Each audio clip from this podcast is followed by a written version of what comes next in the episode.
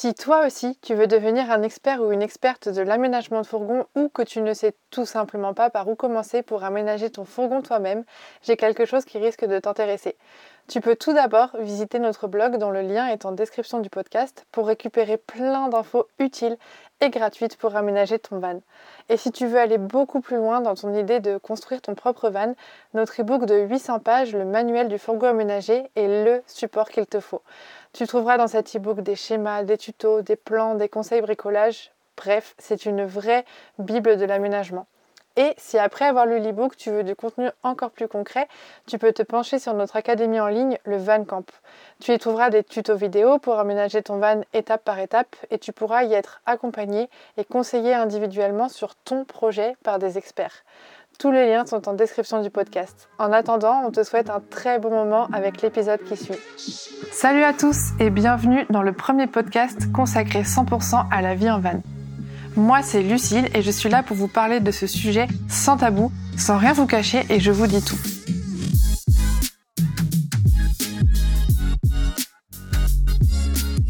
Ma mission, c'est vraiment de vous expliquer à quoi ressemble la vie en van telle qu'on la connaît nous. Je vous transmets un peu ce que nous on a vécu pour que vous sachiez dans quoi vous vous lancez et vous donner aussi nos petits tips et nos petits conseils pour vous accompagner.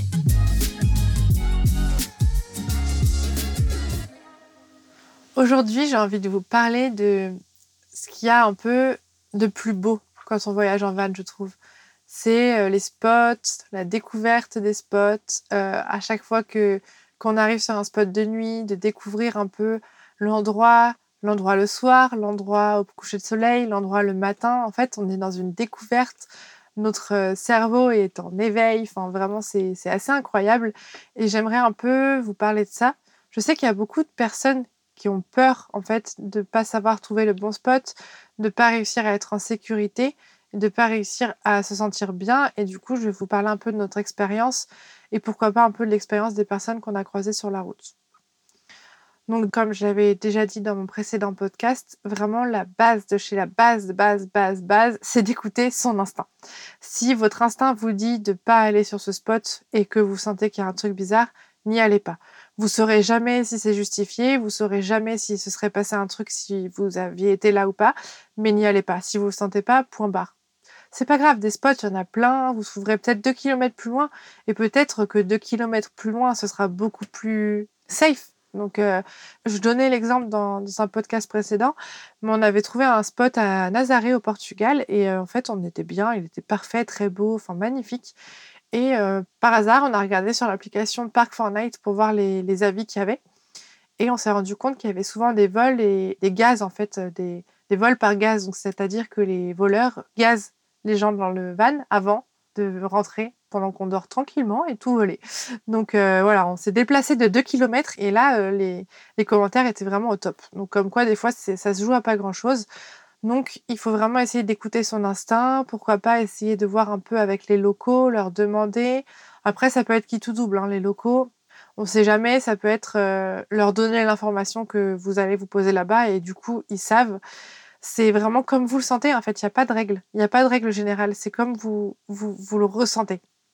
Donc, il faut toujours s'écouter. Pour trouver un bon spot, c'est la règle de base, il faut toujours s'écouter. Ensuite, pour être en sécurité, il faudrait toujours essayer de se garer dans le sens ou de manière à pouvoir repartir vite. C'est-à-dire que si vous vous sentez en danger, il faut pouvoir juste prendre la clé qui est à disposition aller dans le siège conducteur et partir en fait. Ça c'est hyper sécurisant et euh, c'est vraiment très rassurant de savoir que tu peux faire ça. C'est vraiment un gage de sécurité, vraiment, parce que euh, ça peut vous sauver la vie.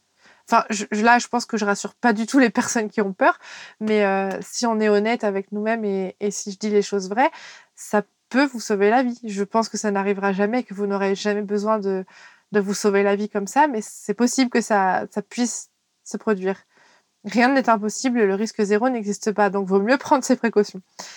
Ensuite, je sais que parfois, quand on arrive dans des spots un peu reculés, ça peut être rassurant qu'il y a un autre van en fait si on se dit qu'il y a un autre van, qu'on voit qu'il est aménagé et tout, ça peut déjà d'une part être hyper rassurant parce qu'on se dit que bon, ça craint rien, qu'on est deux et que du coup, potentiellement, s'il y a un problème avec euh, un, l'autre pourra aider.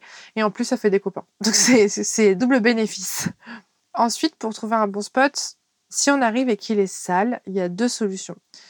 souvent, dans, beaucoup de pays, le fait que vous vous fassiez griller, on va dire, à côté d'un spot sale, ça peut être source d'amende. Donc s'il est vraiment très, très, très sale, essayez d'éviter de vous garer pour pas qu'on vous accuse, en fait. Il y a aussi la possibilité que s'il y a un petit peu de saleté et qu'il y a une poubelle pas loin, vous pouvez éventuellement envisager de le nettoyer. Ça fera un beau geste pour le spot, un beau geste pour les prochains et du coup, vous pourrez profiter euh, de tout ça de manière hyper sereine et hyper content d'avoir fait une bonne action. Donc ça peut être une solution euh, très très intéressante. Ensuite, pour trouver le bon spot, je trouve que c'est hyper important d'arriver de jour parce que si c'est des chemins un peu escarpés, euh, un peu compliqués d'accès, etc., de jour, c'est toujours mieux. De nuit, c'est parfois impossible. Et quand on voit le truc de jour, on se dit, c'était hyper simple en fait. Mais oui, bah, il aurait fallu arriver de jour pour pouvoir le faire correctement. Donc, euh, quand on peut, et le mieux, c'est de pouvoir, d'essayer de faire en sorte de pouvoir, c'est d'arriver le jour. Du coup, ça, je pense que c'est un peu les règles de base pour trouver un bon spot.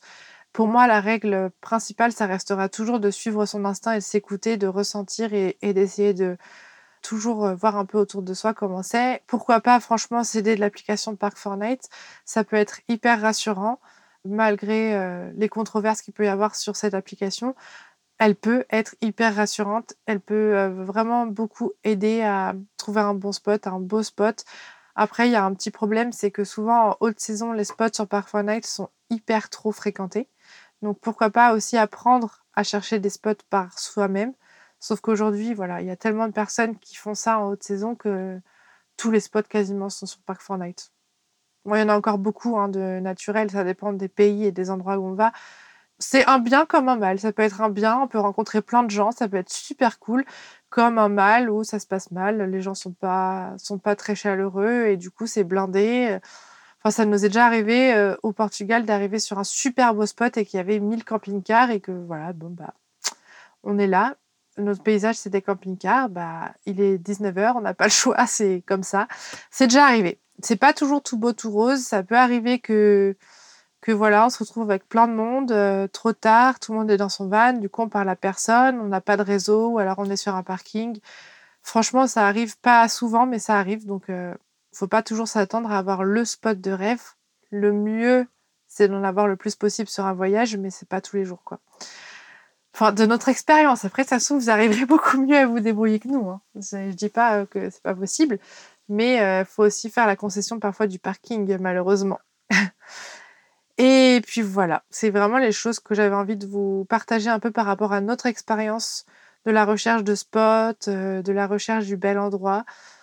Nous, on a souvent dû, par contre, faire la concession de devoir aller sur un parking parce qu'on aurait bien voulu bosser dans la nature, mais euh, pas de réseau. Donc, euh, on a été obligé d'être euh, plus d'une fois dans un parking. C'est pas top, mais bon, pas le choix. Et voilà, n'oubliez pas d'être discret. Je me souviens encore, d'ailleurs, ça me fait penser au début de, tout ça, de la vie en van, etc. L'un des plus gros critères à faire pour aménager son van, c'était de ne pas mettre trop de fenêtres, de ne pas mettre de lanterneaux, d'essayer de presque mettre un autocollant de plombier sur le van pour essayer de pas montrer que c'est un van aménagé. Bon, aujourd'hui, honnêtement, je crois que c'est plus trop d'actualité comme débat. Il y a tellement de vannes aménagés, c'est tellement reconnaissable maintenant avec ne serait-ce euh, que la grille d'aération ou voilà, bref, euh, une fenêtre ou quelque chose comme ça. Bon, maintenant, nous, on a un peu euh, lâché l'affaire du fait de pas ressembler à un camping-car ou de pas ressembler à un van aménagé. On va dire qu'on s'en fiche un peu parce que euh, de toute manière, on sait les risques qu'on encourt. Quoi qu'il arrive, un fourgon n'a pas le droit d'être garé en pleine forêt, donc euh, qu'il y ait une étiquette de plombier sans fenêtre ou pas, ça change rien. La seule chose que ça, pour laquelle ça peut aider, c'est de se garer sur les parkings en bord de plage euh, où il y a marqué véhicule aménagé non autorisé, par exemple dans les Landes. Voilà, ça c'est vrai que ça peut aider d'avoir un fourgon qui ressemble pas du tout à un fourgon aménagé. Ça c'est clair et net, vraiment. Mais voilà, si on préfère avoir un petit truc confortable, et se priver de certains spots. C'est vrai que j'ai l'impression, je ne sais pas si c'est moi ou par rapport à nos envies actuelles ou si c'est la réalité, mais j'ai l'impression que le débat du van qui doit être absolument discret, je le vois plus trop passer. Bon, après c'est chacun chacun ses, besoins et ses envies. Euh, voilà, comme je disais, ça peut être très pratique pour se garer sur les parkings euh, où euh, les vannes aménagées sont interdits par arrêté préfectoral. Donc, pourquoi pas hein. Ça peut être une vraie piste de réflexion au moment de l'aménagement. Donc euh, j'espère que ce podcast vous aura aidé à, comprendre un peu comment trouver des spots, à vous rassurer aussi parce que vraiment les vols, etc., c'est pas la majorité du temps, les agressions non plus, euh, les morts euh, par gaz non plus. Enfin ça c'est des choses qui arrivent très très rarement et souvent c'est, enfin souvent, les agressions et les vols non c'est de la faute de personne à part des voleurs et des agresseurs. Mais euh, par exemple, je parle de ça, il n'y a rien à voir dans le podcast, mais j'y ai pensé parce que je sais que c'est la peur de beaucoup de personnes. Mais euh, pour être en sécurité en fait dans le van, sur tous les points possibles, aussi bien au niveau vol, agression qu'asphyxie, c'est simple. Au niveau de l'asphyxie, un petit détecteur de gaz et monoxyde de carbone et un bon caisson étanche pour le gaz, et vous êtes sûr de ne pas mourir d'asphyxie. C'est promis. Au-delà euh, de tout ce qui est sécurité, etc., j'aimerais juste ajouter une petite chose. C'est que nous, on a testé un peu les trois tailles de fourgon. Donc la taille qui passe sous les barrières, la taille un peu plus grosse, donc Kirikou, qui était un Renault Master L2H2. Et euh, aujourd'hui, notre euh, Volkswagen Crafter Calamiro, qui est un L3H2 chez Volkswagen et qui fait 7 mètres de long quasiment. Et bon, en hauteur, c'est pas beaucoup plus haut. Je me souviens encore que ça a été une grosse, grosse étape pour nous. On savait que ce serait beaucoup plus confortable pour notre mode de vie. On a eu très, très, très, très peur de passer l'étape parce qu'on a eu trop peur, en fait, de devoir se priver de plein de spots euh, nature, déjà qui étaient vraiment limite accessibles avec euh, Kirikou, qui était un L2H2. Et on avait vraiment très peur, en fait, de plus pouvoir accéder avec euh, Calimero. Et au final, pour vous faire un petit retour là-dessus, parce que je sais que c'est quelque chose qui est quand même très important aussi parmi les critères quand on se décide pour la taille d'un van. Donc pour vous répondre, effectivement, c'est vrai qu'il y a deux ou trois spots qui ont été parmi les plus beaux spots qu'on a visités, qui auraient été assez difficiles d'accès avec Calimero euh, aujourd'hui. Il y en a quelques-uns qui étaient faciles d'accès, très faciles d'accès avec Kirikou, d'autres où ça a été euh, vraiment euh, un petit peu l'aventure. On a eu peur de perdre Kirikou plus d'une fois. Et c'est vrai que j'ai le souvenir d'un spot particulièrement dans les gorges du Verdon ou avec, euh, on était avec un Volkswagen transporteur plus gros, en fait, on, bah, en fait, on sortait pas. On, aurait dû appeler un hélicoptère. On rentrait, mais on sortait pas. Donc, euh, je sais que nous, voilà, on a fait un peu la concession de prendre un gros van dans lequel on est plus confortable, dans lequel on a accès à un peu moins de spots, un peu moins. Franchement, c'est pas non plus euh, une privation énorme. Et voilà, c'est juste après une décision à prendre, une réflexion à faire. Et c'est vrai que c'est toujours mieux d'avoir testé un peu les différentes tailles pour être sûr, mais bon, on n'a pas tous l'occasion de le faire. Donc euh, voilà, il faut savoir que effectivement, plus le van est petit, plus on aura accès à des spots sympas. Après, ça dépend aussi de si vous voulez vivre dedans, parce que d'avoir accès à des spots sympas, au bout d'un moment, quand on vit et travaille tout le temps dans le van, ça suffit plus en fait. Ça rend pas la vie plus agréable d'avoir accès à des spots sympas. À un moment, quand on vit tout le temps dans le van, il faut pouvoir avoir un confort en plus des spots sympas, sinon en fait on pète un câble. Voilà, je voulais juste ajouter ça avant de vous quitter parce que euh, c'était important pour moi. Je me souviens à quel point on a eu peur de passer à plus grand, on a eu peur de se priver de spots et à quel point ça a été finalement un, changement extrêmement positif pour notre confort, notre bien-être, notre morale euh, et bah, les spots desquels on se prive, c'est pas quelque chose qui nous manque plus que ça. Mais encore une fois, je parle pour nous. Donc euh, j'espère que ce podcast vous aura aidé à, vous rassurer, à vous sentir un peu en sécurité dans le van. Et, euh, et surtout, n'hésitez pas à suivre votre instinct, c'est le plus important. Et voilà, j'espère sincèrement que cet épisode vous aura plu. Si mon podcast vous a aidé à avancer dans votre projet d'une quelconque manière, je compte sur vous pour le noter avec 5 étoiles et pour le partager à vos proches. C'est vraiment la meilleure manière de soutenir mon travail. Si vous voulez en savoir plus sur l'aménagement, l'homologation ou tout autre sujet qui touche au van aménagé, vous pouvez me retrouver tout de suite sur mon compte Instagram levanmigrateur tout attaché ou sur le blog www.levanmigrateur.com. À tout de suite